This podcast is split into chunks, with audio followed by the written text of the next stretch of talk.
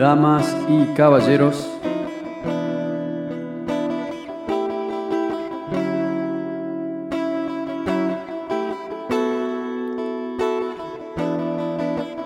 Bienvenidos una vez más al Expreso Estelar.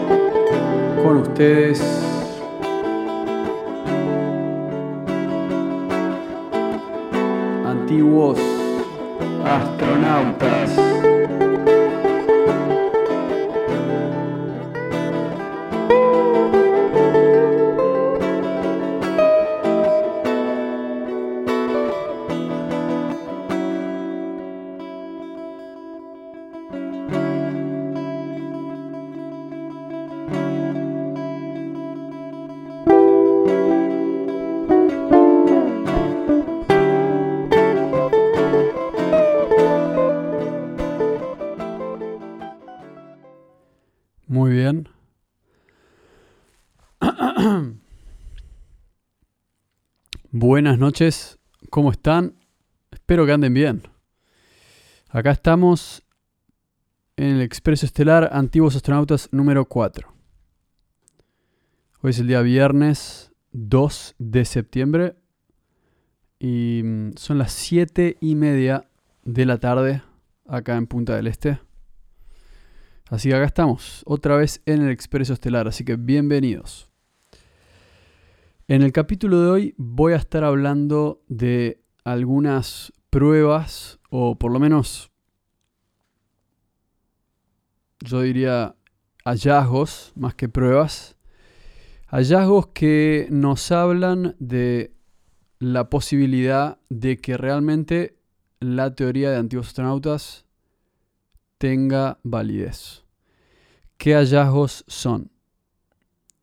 Voy a hablar de hallazgos en distintas partes del mundo y me voy a focalizar especialmente en algunos hallazgos que están en Sudamérica y algunos que van a estar en otras partes del mundo, por ejemplo en la Mesopotamia. Entonces, en el último capítulo veníamos hablando de Sumeria y de Secaraya Sitchin y vamos a seguir hablando de ese tema pero este capítulo va a estar destinado a otra cosa,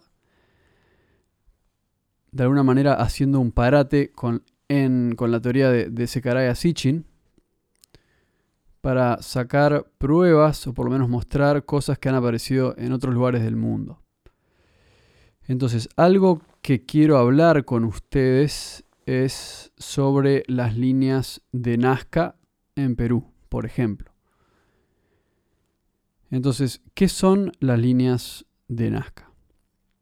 En Perú tenemos un lugar en el cual hay líneas que están trazadas en el piso. Son líneas que recorren varios kilómetros y son formas. Estas formas son de animales, otros símbolos. Hay una que es un mono, hay una que es un, un, pájaro, hay una que es un, un, colibrí, hay otra que es, no sé si un guanaco o una llama también, pero hay muchas formas de distintas cosas. Y algo que es particularmente interesante es que estas formas no se ven desde el piso. Estas formas se ven desde arriba cuando estás volando en un avión. Entonces la pregunta que nos hacemos es, ¿por qué existían esas formas ahí? no solo quién las hizo, porque los seres humanos sí pueden hacer ese tipo de cosas, pero la pregunta es quiénes hicieron esas formas para qué. O sea, ¿por qué hicieron formas para que se vean desde el cielo? Y mi manera de responder eso es por dos motivos. Una, porque hubo una civilización avanzada en el pasado que tenía algún tipo de tecnología que les permitía volar como naves espaciales o aviones, o realmente sí había gente viniendo de otros planetas y que por ende tenían naves espaciales. Entonces, Perú parece un lugar que, para empezar, es uno de los lugares con culturas más antiguas del mundo. Definitivamente es uno de los lugares con la cultura más antigua de, de Sudamérica. Y es por eso que, mm, que es importante analizar lo que en ese lugar ha pasado. Así que tendríamos que, estudiar un poco la historia de Perú. Como en el capítulo pasado hablamos un poco de la historia de Sumeria y de la Mesopotamia, una de las cunas de la civilización, en este capítulo podemos hablar un poco de Perú. Entonces, Perú. ¿Qué tenemos en Perú? En Perú, cuando empezamos a, ir hacia el pasado, digamos, hay que entender que la historia occidental, la historia española, la historia de una manera moderna de Perú, desde el punto de vista del hombre occidental, empieza obviamente cuando los europeos llegan a América. Lo que encuentran es en México la cultura mexicana, eventualmente descienden y llegan al imperio inca. Pizarro coloniza, Pizarro conquista Cusco y demás, y los españoles conquistan el imperio inca. El imperio inca, muy poderoso, ya tenían dominio de gran parte de lo que es Perú, parte de Ecuador, norte de Chile también. Las rutas incas llegaban mismo hasta el Amazonas, así que era obviamente un imperio bastante grande e importante en Sudamérica. La capital de Cusco era muy importante y lo que hay también son ruinas antiguas. Y cuando los españoles veían estas ruinas, que estaban hechas con megalitos y bloques gigantes, les preguntaron quiénes hicieron estas ruinas y ellos decían, los incas respondían, nosotros estamos acá sobre las ruinas de, de cosas que hicieron nuestros antepasados o no sabemos quiénes las hicieron o las hicieron los dioses. Entonces el punto era, no sabemos, eh, básicamente la respuesta era, nosotros no hicimos eso lo hizo gente que estuvo acá antes y no sabemos quiénes fueron. Había gente que pensaba que, eran los dioses. Entonces, de alguna manera, lo que apuntaba eh, a eso era, hubo una antigua civilización, mucho más antigua que los incas, en Perú. Entonces, cuando vas a Machu Picchu y vas a Cusco, te dicen, esto lo construyeron los incas, y eso es mentira, porque se puede ver claramente la diferencia en la arquitectura que generalmente son tres etapas. Es la etapa antigua que no sabemos quién la hizo, son bloques muy grandes, tallados de cierta forma. Y después hay los bloques de los incas, que es otro tipo de arquitectura, otro tipo de diseño, bastante sofisticado, pero no al mismo nivel. Y después la arquitectura española, que es menos sofisticada todavía y más básica. Entonces, esos son los tres niveles de, arquitectura que se pueden ver en Perú. Y en muchas partes del mundo también, porque en muchas partes del mundo también se ven estos bloques antiguos, enormes, sobre los cuales hubo una ola de culturas como por ejemplo los incas en Perú, los egipcios en Egipto, los griegos en Grecia, que construían sobre estos templos antiguos. Entonces, de alguna manera se repite en todo el mundo este patrón de una cultura evidentemente global que construía bloques con bloques gigantes y de maneras muy sofisticadas. Entonces, eso es lo que tenemos en Perú. Evidentemente es un lugar en el cual esta cultura ya existía. No muy lejos de estos lugares, un poco más em, al sur de Cusco, hay una ciudad que se llama Tiwanaku. Tiwanaku es una ciudad más antigua aún que obviamente fue destruida por un cataclismo. Cuando se empezaron a descubrir las ruinas está todo tirado, pero eran bloques de piedra muy grandes, símbolos de una cultura muy, muy, muy antigua que se destruyó en algún momento de la historia. Esa, cultura existió hace muchísimo tiempo y como decimos fue destruido por un cataclismo o por una explosión gigante o lo que fuese, pero parece más un tsunami que otra cosa. Lo que sí está claro es que sucumbió frente a un cataclismo.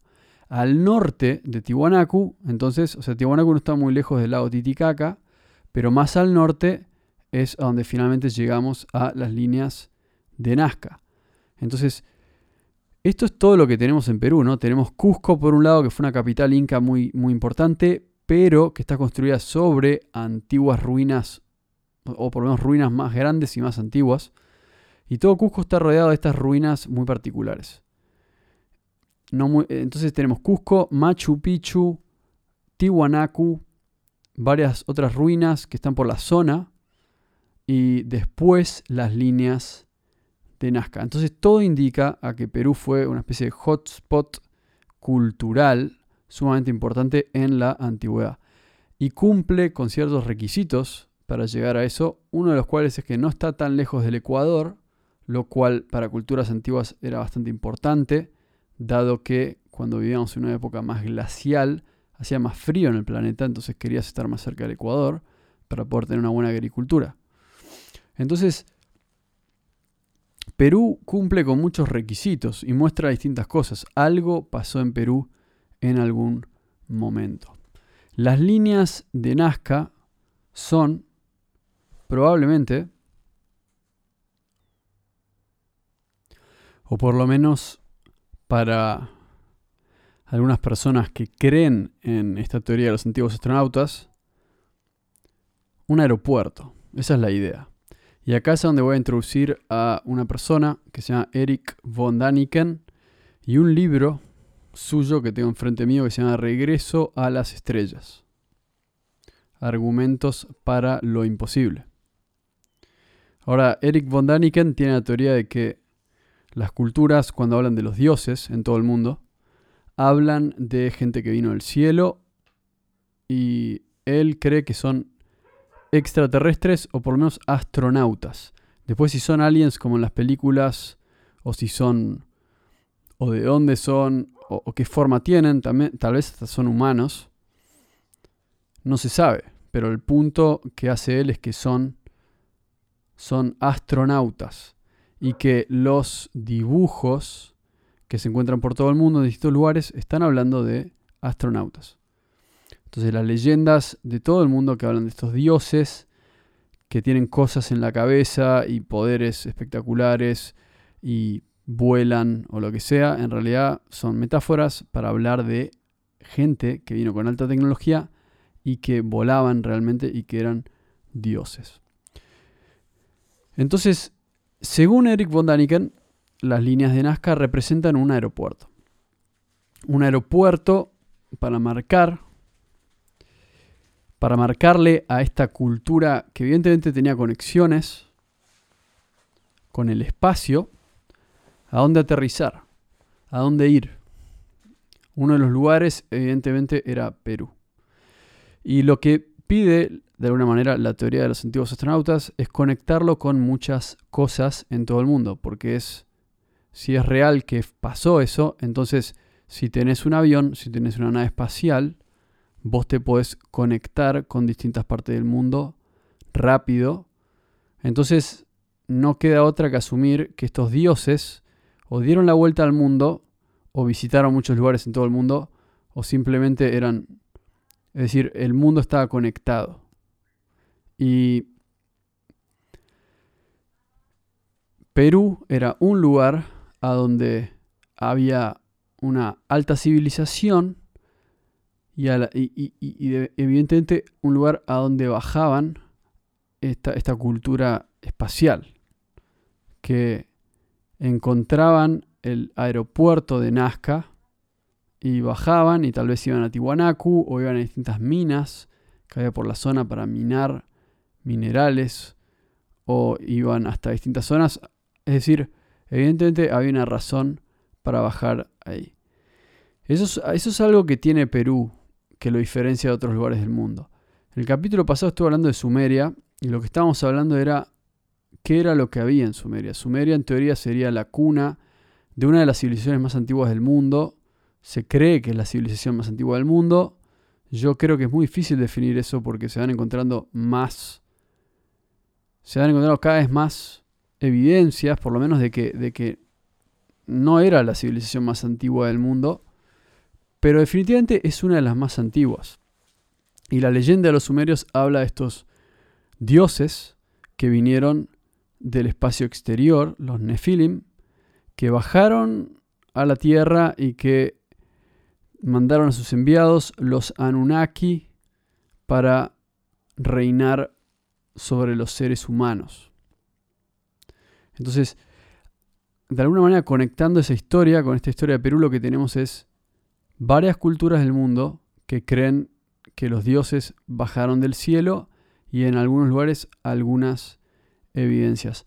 Una crítica que se le hace a la teoría de los astronautas es que mucha gente dice, es un poco soberbio pensar en eso porque es como decir, ah, los incas no pueden haber hecho las, líneas de Nazca, o los incas no pueden haber hecho Tiwanaku, o los mexicanos no pueden, no pueden haber hecho Teotihuacán, o las pirámides de, los mayas, digamos, o los egipcios no pueden haber hecho las pirámides. Entonces mucha gente dice, se lo atribuyen a los alienígenas o a alguna cultura del espacio, porque de alguna manera es ser medio como racista, ¿no? Como clasista, o por lo menos de alguna manera siendo calificando a la gente local de esos lugares como primitivos y que no podían haber hecho una pirámide. Pero me parece que hay un punto en el cual la mayoría de esas estructuras no pueden haber sido creadas por las culturas que supuestamente existían en esos momentos desde el punto de vista que tenemos en la historia actual. Es decir, en los libros del colegio lo que leemos es que en Egipto, terminante de Cristo, estaban todavía empezando a, estaban recién empezando a usar la rueda y, al mismo tiempo te hacían una de las pirámides más impresionantes de todo el mundo. Eso es lo que no cierra. Y, y, no hay respuestas, entonces hay que buscar respuestas de alguna manera. Me parece que lo que propone Eric von Daniken sí es extraordinario, pero por lo menos está buscando una respuesta. Y creo que esa es la idea. ¿Para qué eran las líneas de Nazca? ¿Para qué eran esos dibujos que están tallados en el suelo del desierto de Nazca, en Perú? ¿Para qué eran? ¿Por qué harías formas gigantes que vos no podés ver, nadie puede ver, solo se pueden ver bien desde el cielo? Solo se pueden ver bien desde arriba. Entonces, ¿quién hizo eso y por qué? Hace miles de años que, esas líneas están ahí mostrando, o por lo menos planteando una pregunta de la cual todavía no hemos obtenido la respuesta. Entonces ahí tenemos a Perú planteando esa pregunta.